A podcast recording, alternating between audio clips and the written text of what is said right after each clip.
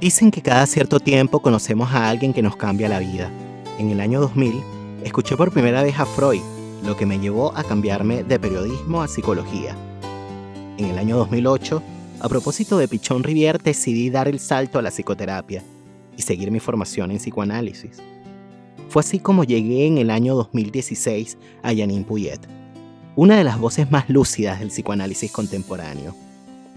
De ella aprendí que es posible acompañar a la gente siendo uno mismo, que vivir implica no solo hablar del pasado o de la niñez, sino saber hacer algo con tu presente. Yo soy Nelson Ruiz y estoy feliz de tener con nosotros a una maestra. Ella es Janine Puyet en La Palabra y el Vínculo.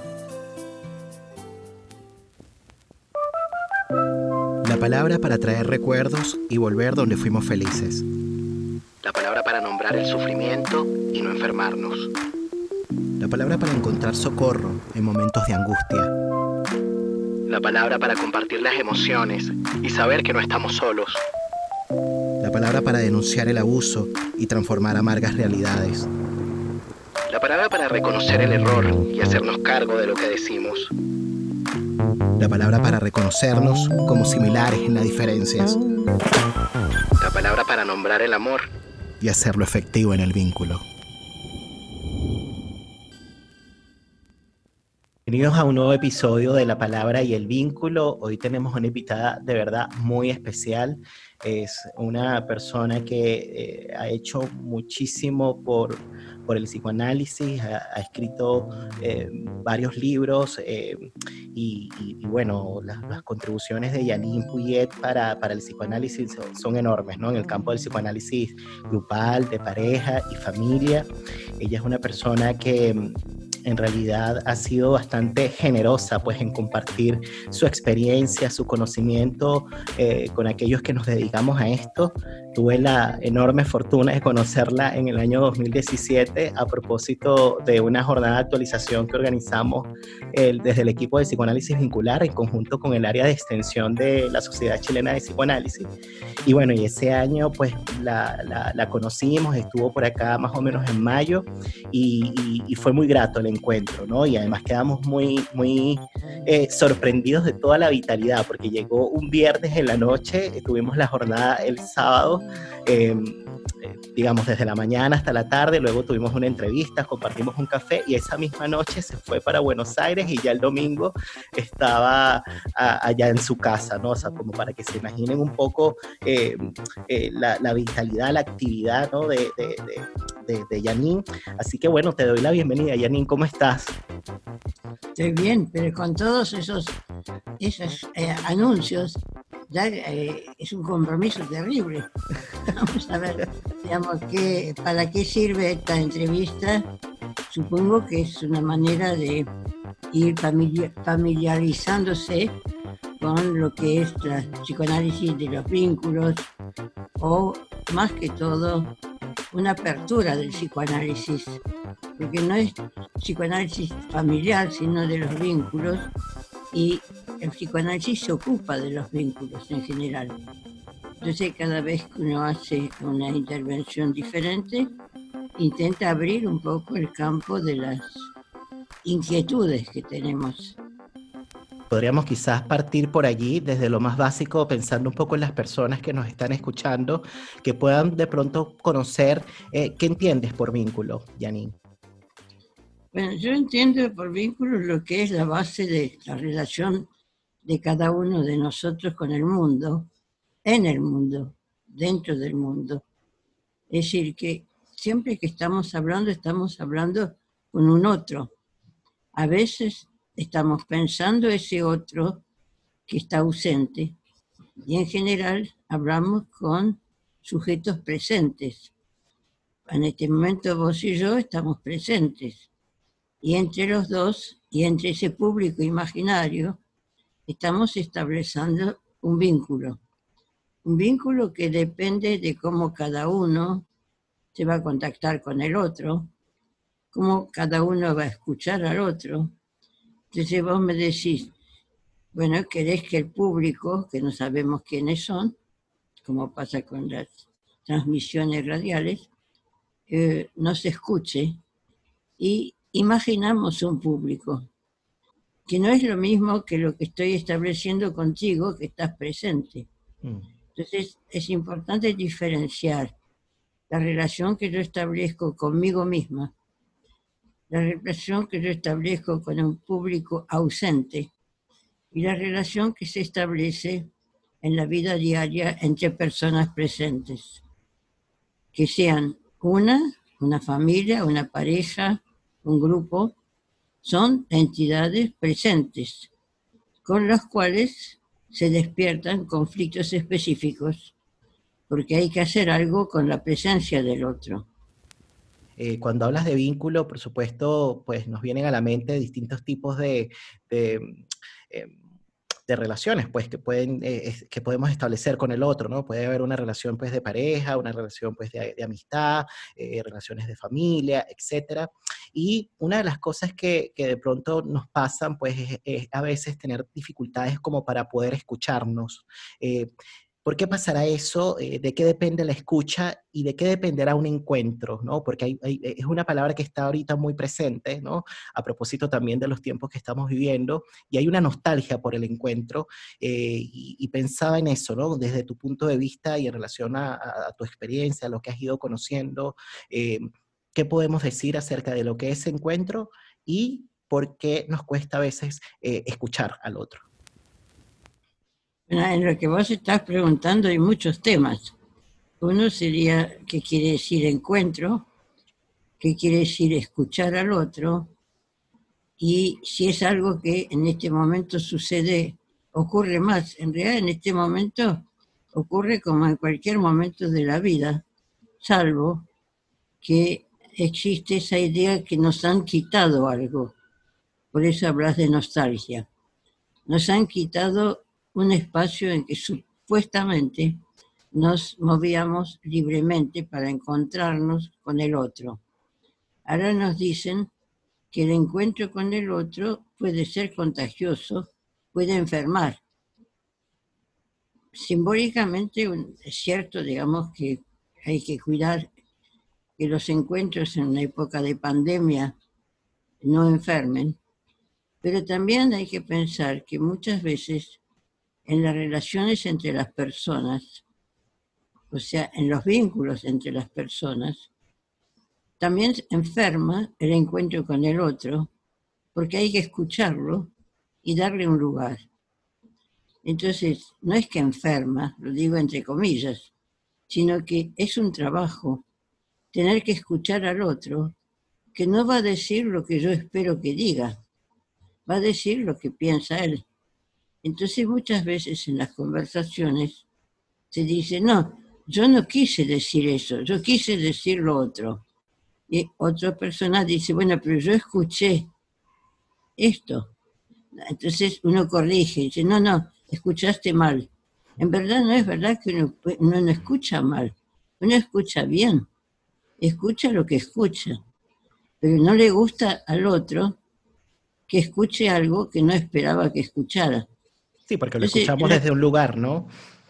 Escuchamos desde como somos nosotros y el otro espera que lo escuchemos como duplicado de él mismo, como si fuera un semejante, cuando en realidad el otro tiene siempre una cualidad de otra edad, de alteridad, que hace que nunca va a ser como uno, por suerte, porque si no sería hablar con su, su imagen, hablar con su, su foto. Mm. Nosotros buscamos hablar con otros, pero hablar con otros requiere un trabajo.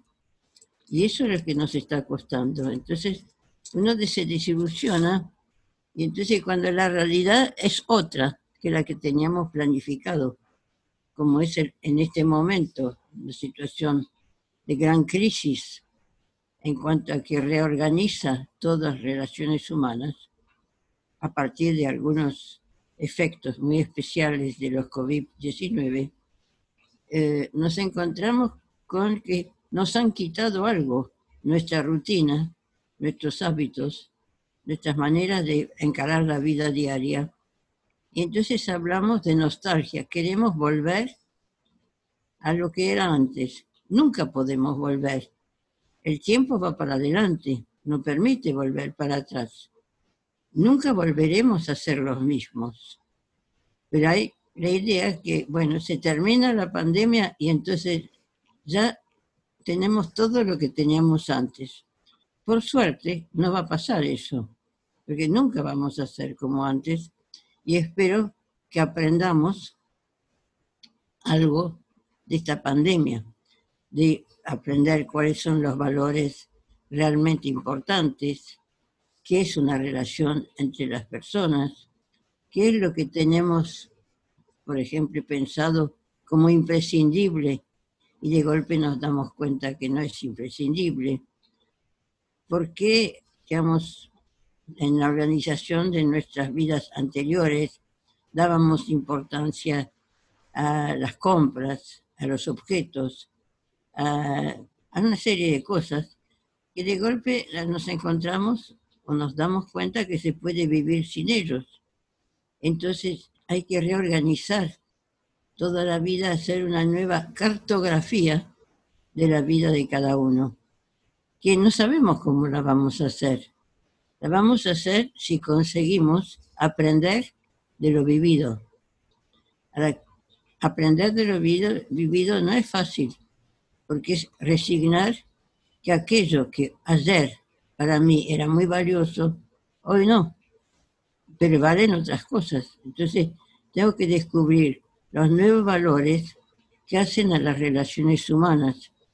Realmente, todo el valor de una relación, de un vínculo, es porque nos encontramos presencialmente o es por lo que somos capaces de hacer juntos.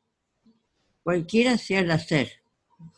Entonces, una relación entre dos personas que no produce nada, curiosidad, interés, incluso enojo, irritación, pero que produce algo, no es una relación eficaz, no es una relación valiosa, es una relación para evitar todo lo que puede ser novedoso.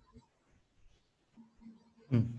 Pensaba en algo que, decías, ¿no? Eh, acerca de, bueno, como que esto, esto en, alguna conversación que hubo a propósito de un, Ateneo organizado por la gente de la Asociación de Psicoanálisis de Buenos Aires, la DEVA, eh, era un Ateneo que se llamaba Mundos Superpuestos, ¿no? Y justamente en ese Ateneo decías esto que estás comentando hoy acerca de lo que...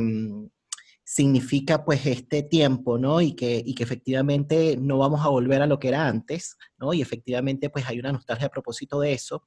Y lo decías así como, como, como que de forma categórica, ¿no? Como convencida de que efectivamente va a ser así y pensaba un poco en, el tiempo que vivíamos, ¿no? ¿Cómo es que era ese tiempo que se suspendió, que se interrumpió por este acontecimiento?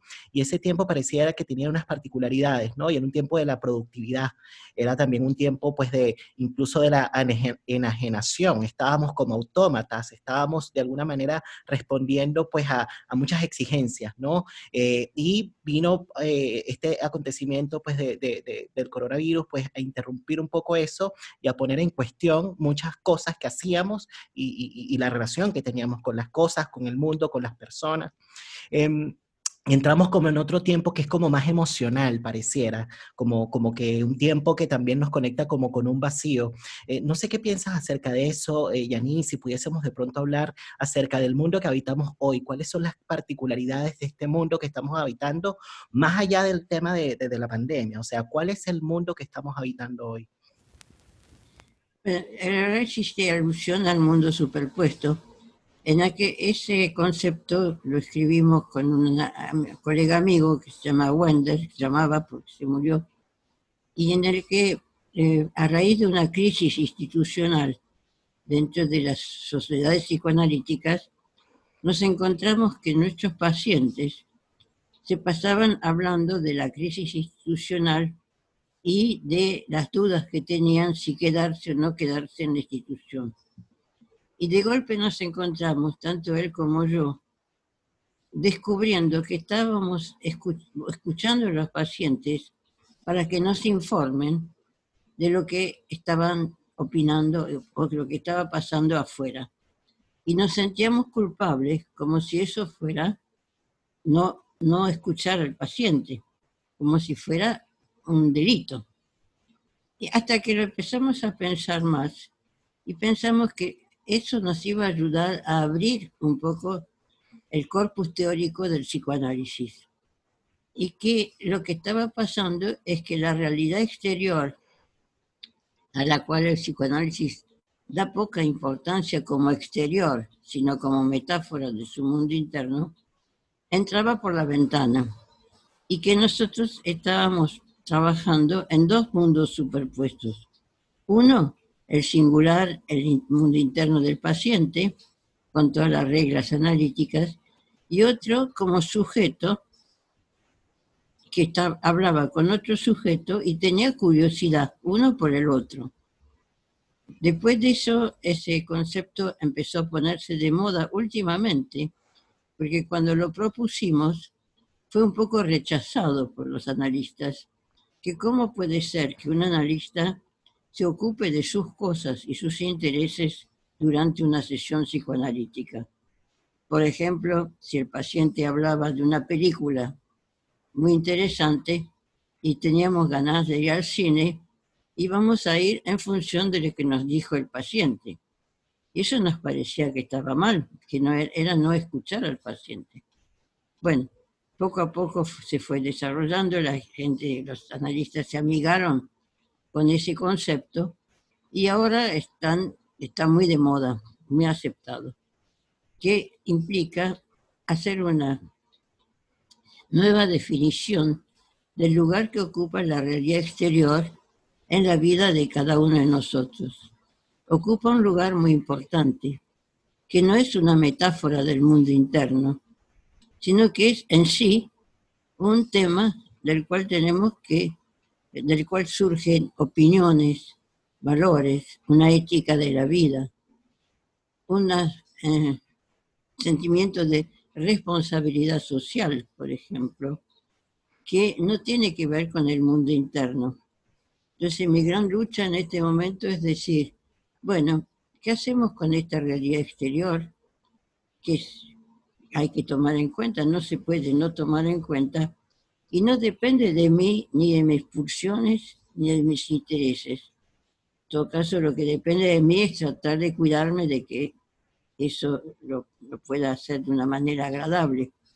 Eh, pero lo importante es aceptar que no es por mi deseo, ni por mi pulsión, ni porque yo, eh, tengo un conflicto edípico, sino porque hay algo que yo no sabía, que se nos impone a todos, a vos, a mí, etc., y que despierta sentimientos que yo nunca había tenido.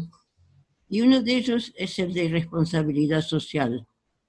Digamos, nos dicen que estar en la vida social estar con otros, eh, compartir lugares de recreo o de placer, es un problema y que tenemos que encararlo este, porque tiene sus propias dificultades y no depende ni de mi infancia ni de mis pulsiones, sino depende de cómo se dan los encuentros sorpresivos que se dan en este momento de la vida.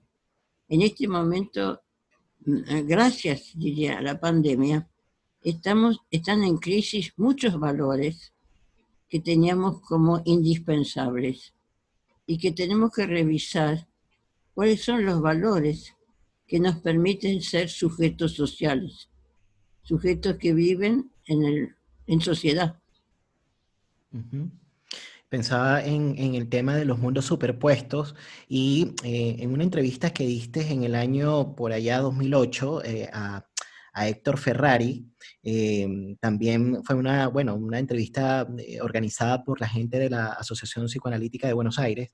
En esta entrevista él te hacía una pregunta relacionada justamente por el mundo, ¿no? de cómo entendías tú el mundo en aquel momento y decías que para ti el mundo en aquel momento era como un mundo líquido, como un mundo fluido, y que era difícil habitar un mundo con esas características porque pareciera que se trataba de un mundo que está en constante dinamismo o en constante movimiento y que a propósito de eso era difícil quizás como poder quizás dejar como algunas marcas, ¿no? Como algunas huellas en ese mundo. Al menos esa era tu visión en aquel momento y quería preguntarte un poco cómo ves el mundo hoy en relación a eso, si lo ves más o menos de la misma manera o si ves que ha habido un cambio, ¿no? Y a qué nos referimos cuando hablamos de mundo líquido. La verdad que has estudiado mucho mis entrevistas y tenés mucha inteligencia para traer los temas. Te felicito, porque es cierto que en esa entrevista que me hizo Héctor Ferrari, porque queda como archivo en la institución, yo empecé a hablar de mundo líquido e incertidumbre. Luego fui escribiendo sobre incertidumbre y hoy de nuevo esa palabra está de moda. esa palabra hoy, digamos, la emplea mucha gente cómo vivir en un clima incierto. Se ha, se ha despertado en cada uno de nosotros la vivencia de es un mundo incierto. Entonces todos tratamos de prever, bueno, lo que va a pasar después. Lo que va a pasar después no lo podemos saber. Entonces, digamos, lo que sí crea malestar en personas que fueron criadas, como muchos de nosotros, con la idea de que se puede explicar, si yo me porto bien hoy, mañana me va a ir bien. Si yo me cuido mi salud, no me voy a enfermar. Si estudio mucho, voy a tener trabajo toda la vida. Si este, averiguo cómo es el tiempo hoy, me voy a abrigar bien y no me voy a enfermar, etc. Y nos han educado pensando que había una relación muy segura entre causa y efecto. Después descubrimos que no, que, sí, a veces en algunos casos sí, pero en muchos casos no. Y que eh, venía, había estaba pasando algo, como es en este momento esta pandemia, que no se pudo prever, ni se puede prever tampoco qué va a pasar con ella. Entonces, en las preguntas que me haces, me decís, ¿Cómo va a ser después? No lo puedo saber, justamente porque no lo podemos prever. Y eso crea, un, incrementa la incertidumbre de cada uno. Yo sé que ah, en relación con la incertidumbre, primero a detectarla, como lo recordás en esa entrevista, y después poco a poco a transformarla como un principio que yo he llamado principio de incertidumbre, tomando, digamos, eh, un poco copiando modelos de la física cuántica, diciendo que un vínculo se basa en el principio de incertidumbre. Es siempre incierto lo que va a pasar en el encuentro entre dos o más personas, más aún con el mundo. Hay tantos factores que influyen para que pasen cosas que es imposible prever qué va a pasar. Y eso es la riqueza, no la pobreza, sino que eso es la riqueza de un encuentro, que sea incierto.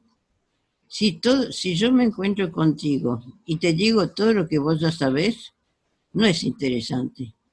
Vos esperás, y yo también, que como se va produciendo esta entrevista, produzca algo que no lo hemos previsto, aunque me hayas dicho, vamos a hablar de esto, de lo otro, lo otro, pero nunca pude prever que, por ejemplo, te acordaras de la entrevista con Ferrari o que te acordaras de aquel congreso al cual fui y recalcaras que llegué la noche y me fui al otro día.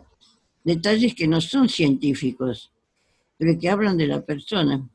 Entonces, si el encuentro con mi pareja, con mi familia, con mis amigos, me da lo que yo ya conozco, yo diría que no me interesa.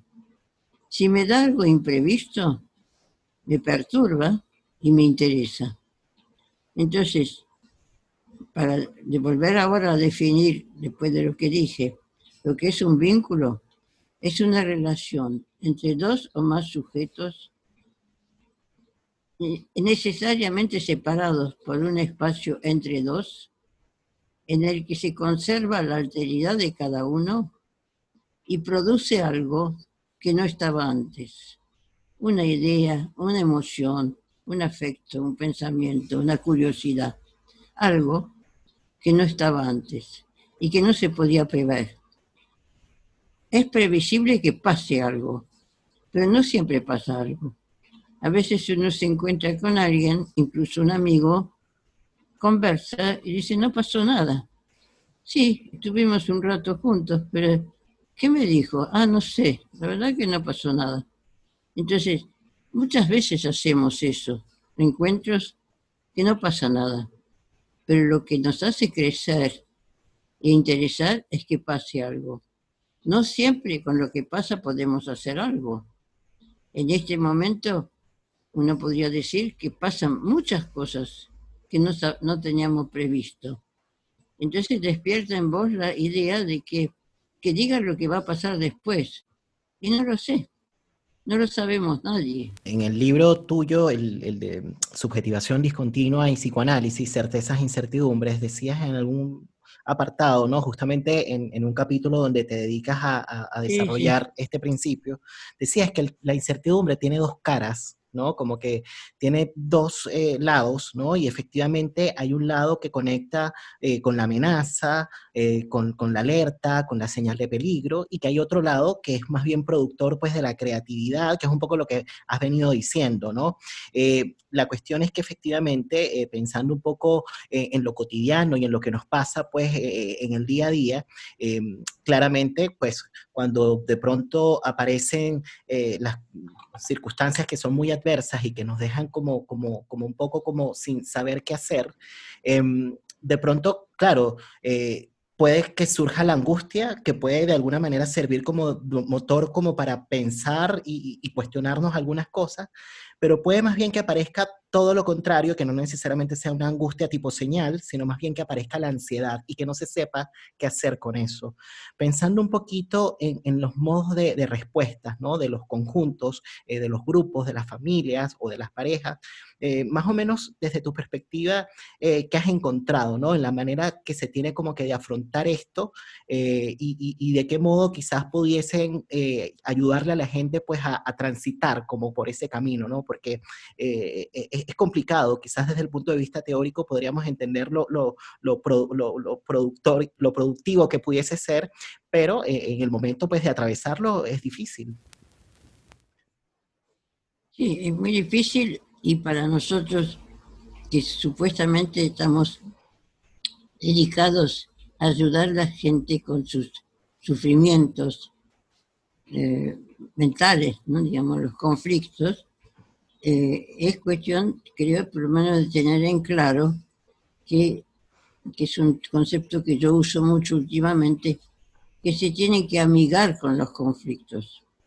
Claro que así no lo puedo decir, te lo puedo decir a vos, pero si alguien que está sufriendo una crisis de pánico, no le puedo decir que se tiene que amigar, pero sí puedo tenerlo en mi cabeza como un proyecto que tengo que encontrar cómo hacer que esa persona eh, se dé cuenta que la angustia que la provoca la crisis de pánico eh, le impide tomar posiciones activas, hacer lo necesario para mejorar, la paraliza. Y que entonces ahí sí tengo que ir viendo qué tipo de ayuda psicológico pueda darle para que se calme esa angustia y empiece a hacer algo productivo con lo que de golpe le cayó en la cabeza.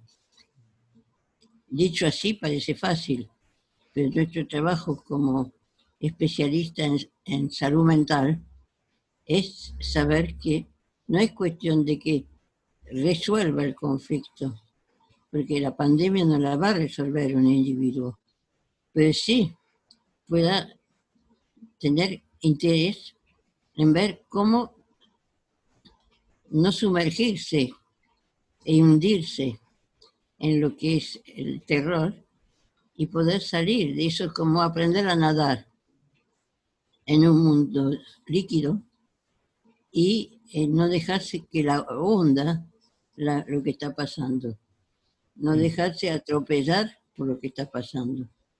Todo esto, bueno, por supuesto, forma parte de la profesión nuestra y de cómo atender o cómo ayudar con las personas con sufrimientos que las paralizan y les impiden aprender de la experiencia cuando decías esto de, que no, se deje llevar por este mundo líquido, ¿no? Eh, me vino como que a la mente la idea del arrasamiento, ¿no? Como que de pronto la persona pueda, a pesar de todo esto que, que, irrumpe y que se mueve y que parece como, como un torrente que, no se detiene, ¿no?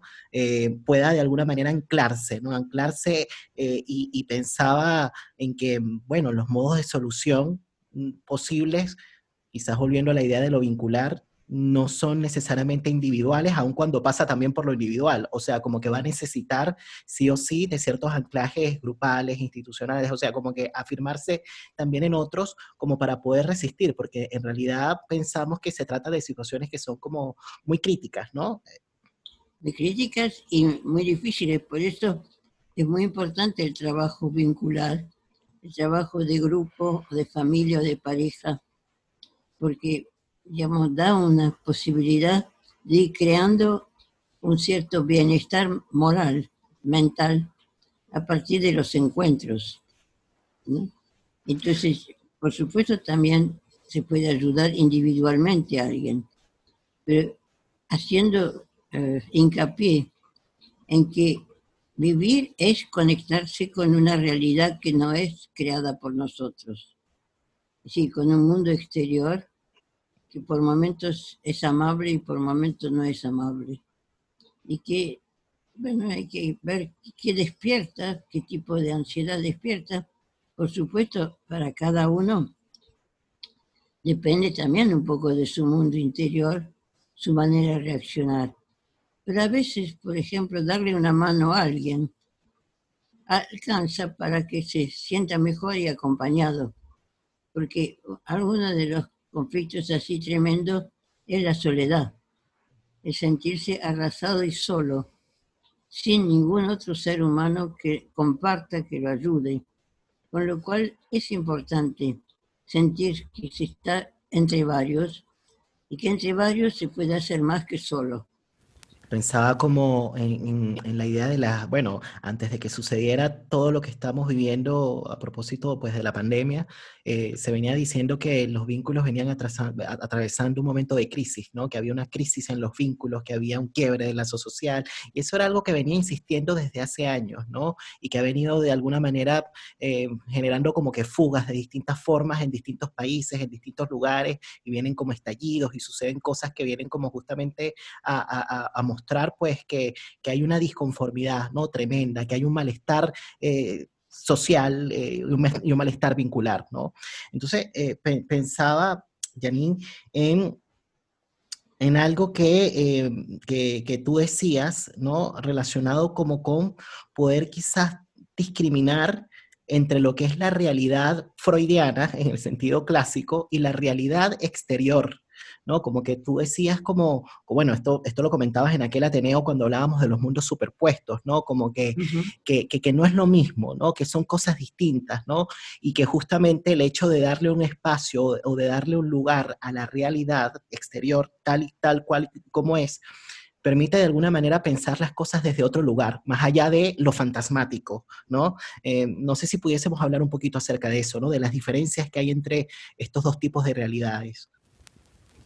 Claro, porque hay una realidad que cuando uno piensa que es solamente proveniente del mundo interior y de los fantasmas y las dificultades propias de su vida, casi que uno se sienta culpable de lo que está pasando y piensa que lo tiene que reparar. Si se amplía la mirada y se ve que lo que está pasando es algo fuimos creando entre varios, entre muchos. Yo no puedo sentirme culpable, sino puedo sentir que tengo que hacer algo con eso. Hacer algo con eso que no estaba previsto, que no es, no depende de mi mundo fantasmático, pero depende sí de mis ganas de vivir. Depende de mis ganas de afrontar lo que es la diversidad y las adversidades, lo, adverso, los, los eh, inconvenientes que implica vivir entre personas. vivir entre muchas personas, por un lado es condición necesaria de la vida, porque somos sujetos sociales, pero por otro lado nos obliga a hacer algo entre varios. Sí, que un trabajo. política, que implica conjuntos, que implica lo que sea, pero que no depende de uno solo. Entonces hay una responsabilidad social de hacer algo, pero no que depende solamente de mí. Hablabas del tema de la soledad, claro, como que me quedó como que dando la vuelta la idea de, de- las crisis, ¿no? Y, claro, y hacia allá también quería como que llevar eh, eh, la pregunta, eh, y me fui por el lado de la realidad, que también tiene que ver, pero pensaba que las crisis de los vínculos, de alguna manera también está relacionado como con algo que, que, que, que me parece que es como importante, aunque esté un poquito como desvalorizado o devaluado hoy, que tiene que ver como con la compasión. Yo no sé qué, qué, qué piensas de ese término, ¿no? Y, y- y- si es que tiene un lugar en el psicoanálisis vincular, ¿no? Si pudiésemos de pronto pensar lo que es la compasión y si es que es un em, recurso o una condición de posibilidad, ¿no? De, de- muchas cosas, ¿no? De, de- a, nivel de procesamiento, por ejemplo, de, las de las diferencias y de aceptación de algo de la alteridad también. La compasión no me parece una muy linda palabra, porque no sé bien qué quiere decir. Digamos, como que uno mira como lastimosamente al otro, como que, bueno, a él le pasa, a mí no. Una cosa así, un poco como las obras de caridad y de beneficencia. Otra cosa es hacer entre varios. Entonces, lo que vos me preguntás es, ¿las crisis son necesarias? Sí. La crisis es ruptura de una eh, continuidad que uno imagina sin, sin inconvenientes, sin piedras en el camino. La crisis, no magna, la magra en este momento es una macrocrisis, ¿no? pero las crisis diarias son las que te hacen crecer, que son rupturas, rupturas de una discontinuidad, rupturas de los hábitos, digamos, rupturas de lo que uno imagina que va a ser para siempre. Eso está en crisis todos los días. En cosas mínimas, por ejemplo, uno está acostumbrado a comer de una determinada manera, por ejemplo. Pero de golpe esa comida de ayer no me gusta más. ¿Entró en crisis mi gusto? No, sí, entró en crisis. Es decir, no quiero la repetición de la misma comida todos los días porque me gustó ayer. Pero en muchas cosas de la vida uno pretende que si hoy me gustó, mañana me tiene que gustar.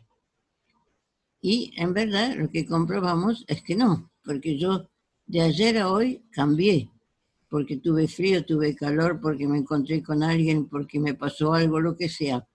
Y que entonces lo que tenía ayer ya, ya no es lo mismo. No sé si me va a gustar lo mismo. Pero eso es admitir entonces que vivimos en un mundo fluido, que uno no puede saber qué, qué nos va a pasar mañana. Cuando yo digo que- sí. no, bueno, pero eh, se necesita algo sólido. Digo, no, sólido es muy frágil. Sí, pero como, como si trasladamos, por ejemplo, este tema a las, a las relaciones de pareja, eh, y bueno, en- eh, se necesita ¿no? que haya algo que, me, que, que- dé cierta como que garantías, eh, independientemente de que efectivamente estemos en, un constante cambio, ¿no? Y que, y que hayan cosas que sean inciertas y que no sepamos de pronto qué va a pasar a futuro, ¿no? Entonces, como, como como mm, si pudiésemos de pronto como pensar esto que estás diciendo, pero, pero en el amor, ¿no? Las implicancias que trae para el amor, eh, el hecho de eh, e- entender que no necesariamente hay un para siempre, ¿no? Eh, y, darle lugar pues a, lo incierto, y eso significa quizás estar, digamos, anclados en el presente, ¿no? Ahora, yo creo que uno de los peligros de la, de la vida de pareja es la previsibilidad. Imaginar que tiene que pasar lo previsible. Y nunca se puede prever cómo es el encuentro de una pareja que se despidió a la mañana y a la noche se vuelve a encontrar. Y no puede saber cómo se va a encontrar porque a cada uno durante el día le pasaron cosas. Entonces dicen, pero ¿cómo? Si esta mañana estabas contento, ¿qué pasó? ¿Cómo venís cansado y triste? Bueno, porque me pasaron cosas. No, pero yo te esperaba contento. No, no, puede ser. Yo tengo que esperar un desconocido, no un conocido. Entonces, el lío de las relaciones vinculares, familia o pareja, es que esperan un conocido y no admiten que ese conocido no existe. Es decir, que todo el tiempo está cambiando, cambiando de, de, de, muchas cosas, de gusto, de intereses, de cansancio, de lo, de lo que sea, digamos, que está pasando. Y entonces, bueno, es siempre un desconocido. Cuando digo eso, en general se me enojan. Pero ¿cómo? Si yo lo conozco. Entonces hay que revisar el concepto de qué quiere decir conozco a alguien. Conozco porque conoce su nombre. Vos me conocés porque leíste cosas mías. Esa entrevista ya la podrías haber hecho antes sin mí porque ya sabías. Y sin embargo dijiste, hay que ver qué pasa en presencia. Vos y yo en presencia con lo que vos conocés mío y lo que yo conozco mío, digamos, y lo que tengo ganas de discutir hoy, porque cuando hice la entrevista con Ferrari no había pandemia, pero después hubo pandemia. Entonces, no es lo que uno imaginaba que iba a ser, sino lo que produce como novedad esta situación. Nunca me hubieras hablado de nostalgia antes. Mm. Es un término que apareció con la pandemia que usa mucha gente, pero tenemos nostalgia del pasado. Entonces hay que analizar qué quiere decir nostalgia. Nostalgia es vivir en el pasado, un pasado inmóvil que no existe. No es inmóvil. Sí, una estatua es inmóvil. Mm. Pensaba, eh, mientras decías eh, qué significa conocer, como que, es una pregunta que parece simple, pero que a lo mejor pues, supone o implica, bueno, desarrollos teóricos, ¿no? Específicos, ¿no? Eh, en el campo pues, de la teoría eh, clínica vincular. Y quería preguntarte un poco cuál es la mirada que tienes del psicoanálisis hoy en Latinoamérica. ¿Cómo, cómo ves el psicoanálisis en Latinoamérica y cuáles crees que son, digamos, las tareas pendientes, ¿no? O los desafíos pendientes? Eso es una pregunta imposible de contestar, porque ¿cómo voy a saber qué va a pasar, qué está pasando en Latinoamérica? Lo que sí puedo notar es que en la Argentina hay mucha gente interesada en, por ejemplo, psicoanalistas me refiero, en buscar referencias filosóficas y abrir el cuerpo teórico del psicoanálisis y no pensar que todo lo dijo Freud u otros, o Lacan, sino que hay que inventar cosas nuevas. Eso me parece que es una cualidad que tienen algunas personas en Latinoamérica. Son más osadas que en Europa. En Europa tienen la tradición, los filósofos, Aristóteles, Platón, etc. Mucha cultura. Y acá tenemos todo esto, pero menos, este, somos más desprolijos que los europeos, que para algunas cosas son muy útiles, para otras no. Por ejemplo, frente a la pandemia, es posible que en Suiza obedezcan mucho mejor las reglas que el gobierno imponga que lo que puede pasar en Buenos Aires. Pero bueno, son distintas modalidades y por eso te digo, Latinoamérica es grande no podemos pensar que funcionamos como Brasil o como Chile. Chile, este, y que cada país y cada conjunto genera sus propias formas de reaccionar. Y sus propias producciones. sí, a mí me gusta más, puede ser, las producciones más inquietantes, inquietas también, que sería lo que está pasando acá. Pero este, a lo mejor si viviera en Suiza, me gustaría encontrar la vuelta en Suiza, no sé. Digo mm. Suiza porque justo estos días me dijeron que en Suiza la gente había obedecido sin problema a todas las reglas impuestas. Acá se levanta un poquito una prohibición y todo el mundo sale a correr por la calle. Bueno, eso son latinoamericanos. Sabes, Janine, que este podcast se llama La palabra y el vínculo. Eh, y a propósito, pues, del nombre, pues, de, este programa, eh, quería proponerte un, como un juego, ¿no?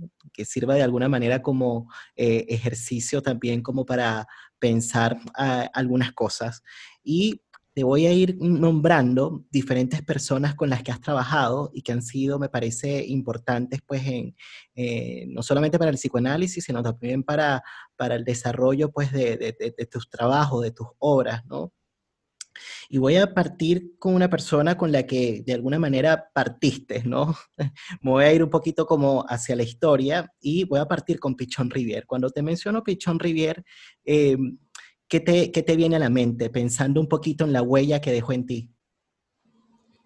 Bueno, yo fui su secretaria este, antes de ser psicoanalista, pero gracias a lo cual yo participé en una clínica que tenía él de los encuentros clínicos, porque él era muy original y permanentemente creando dispositivos que no eran los clásicos. Entonces lo escuché pensar, vi cómo se manejaba, vi cómo, cómo se conectaba con, con sus alumnos, sus médicos, el médico de la clínica, conmigo, y aprendí que él hablaba de lo social. Entonces, mi inquietud por lo social era como, bueno, que él le daba un lugar especial. Y desde mis comienzos como analista, pensé que no podía ser que alguien fuera igual si se encuentra con otro que si está solo consigo mismo. Y de ahí nació la psicoanálisis de grupo, porque yo descubrí yo hacía entrevistas a personas y después las ponía en un grupo y resulta que esa persona que yo había visto sola no era la misma que cuando estaba en grupo. Yo decía, no puede ser, si yo hice la entrevista. De ahí deduje que el dispositivo creaba sujetos y cada dispositivo creaba un nuevo sujeto.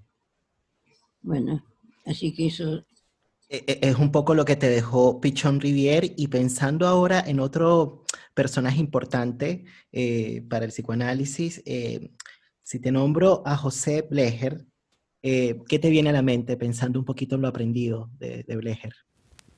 Bueno, toda la apertura de José Blecher por el lado de su cultura política, un marxista importante, y su manera también de abrir a lo social, ¿no? y su cuestionamiento permanente del marco teórico psicoanalítico.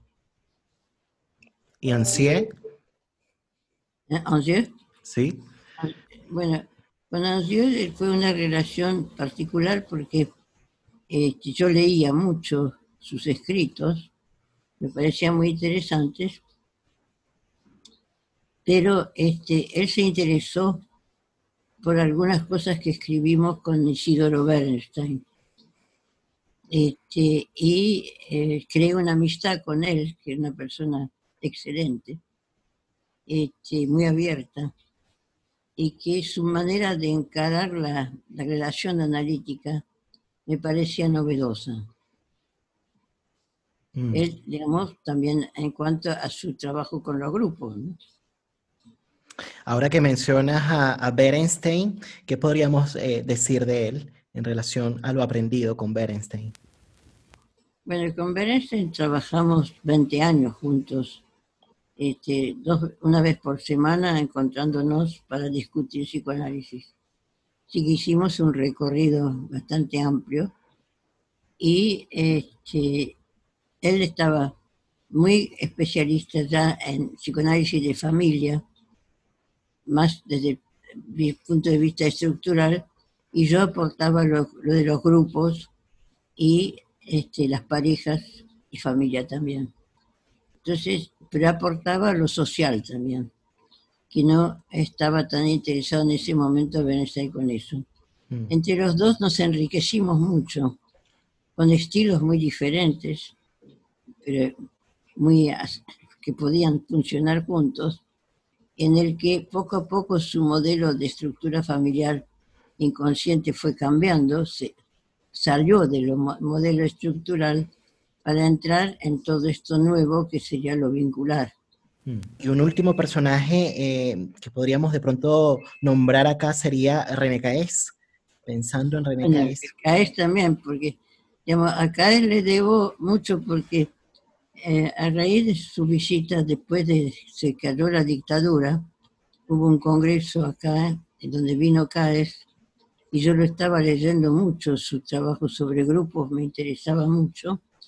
Y él en ese momento, en una conversación que tuvimos sobre lo que estaba, había pasado en la Argentina con la crisis política y con la violencia social del de Estado, me ofreció que pudiéramos escribir un libro juntos. Este, de ahí salimos eh, con la idea de, bueno, se volvía a Francia, yo me estaba acá, que teníamos que hacer algo juntos, por algo que habíamos conversado entre los dos. Una conversación inesperada, caminando por la calle. De ahí después dijimos que, bueno, siendo social lo que queríamos hacer y violencia de Estado, era mejor que intervenga más gente, no solo nosotros dos, sino gente que también haya vivido toda esta violencia de Estado de una manera particular. Con lo cual incluimos una cantidad de colegas, algunos que todavía vivían en Europa, como Viñar, otros eh, en Argentina, otros en Italia, como este, Silvia Mati, este, y que fuimos eh, incorporando, haciendo un trabajo heroico, porque el, libro se publicó primero en francés, con lo cual hubo que traducir todos los artículos que de los argentinos habían, uruguayos habían escrito, y Caes era muy obsesivo, o sea que había que hacer algo muy prolijo, y era con máquina de escribir, eléctrica, eso sí, pero y con el correo, o sea, había que mandar todo eso por correo y que él mandaba las correcciones, etc. Bueno, fue heroico el trabajo este, pero... ¿Qué tiempo tomó más o menos? ¿Eh? ¿Qué tiempo tomó más o menos hacerlo? Y como un año y medio, dos. Mm. Pero porque eh, el correo no es a caballo, pero más o menos, ¿no? Y la máquina de escribir no tenía que tener error porque era stencil. E, era muy complicado. Y cuando salió en Francia, después cuando lo quisimos publicar en español, nos costó encontrar editor, porque la gente nos decía, no, ya pasó, ya se terminó, como si había pasado de moda. En realidad creo que había quedado tal miedo que se denunciara cosas muy terribles que habían pasado, que los editores no querían responsabilizarse hasta que encontramos uno que, eh, que, que, bueno, que se atrevió. Que, aceptó, que aceptó este, tomar a su cargo esa, esa edición este, y que, bueno, se pudo publicar en, español. Pero mm, tampoco se divulgó tanto el libro, ¿eh? porque había como dificultad con los libreros. ¿Por qué hablar ahora de violencia de Estado si ya pasó? Mm. Bueno, y ahora es un libro que, em, bueno, que está siendo muy buscado y es una referencia importante justamente para pensar, digamos, eh, la articulación entre el psicoanálisis y la política, ¿no? Bueno, Janine, eh, vamos a ir como cerrando la conversación. Quería agradecerte de verdad muchísimo por tu tiempo, por, por este encuentro y, por tantas cosas que, pensamos en esta conversación, pero también agradecerte por tu trabajo, eh, por todo lo que has hecho eh, por el psicoanálisis, bueno, siempre pensando pues al servicio pues de la gente, ¿no? Así que em, ha sido para mí un honor de verdad tenerte en este espacio y bueno, no sé si querías de pronto decir algo como para cerrar y despedirnos. Bueno, a mí me queda agradecerte por todo lo que te has ocupado de mí en la literatura en forma tan inteligente y creo que muy relacionado con este momento específico que vive el mundo. Es decir, que tu, tu lectura tuvo que ver con la ampliación de los modelos teóricos del psicoanálisis y que eh, es lo que quiero que se haga y me, me encanta cómo lo fuiste planteando. Así que te agradezco. Agradecidos más bien contigo. Muchas gracias, Yanin, y muchas gracias también a las personas que han estado escuchándonos. Y bueno, vamos a estar después pendientes de vernos en otro episodio de La Palabra y el Vínculo. Chao. Bueno, Ciao.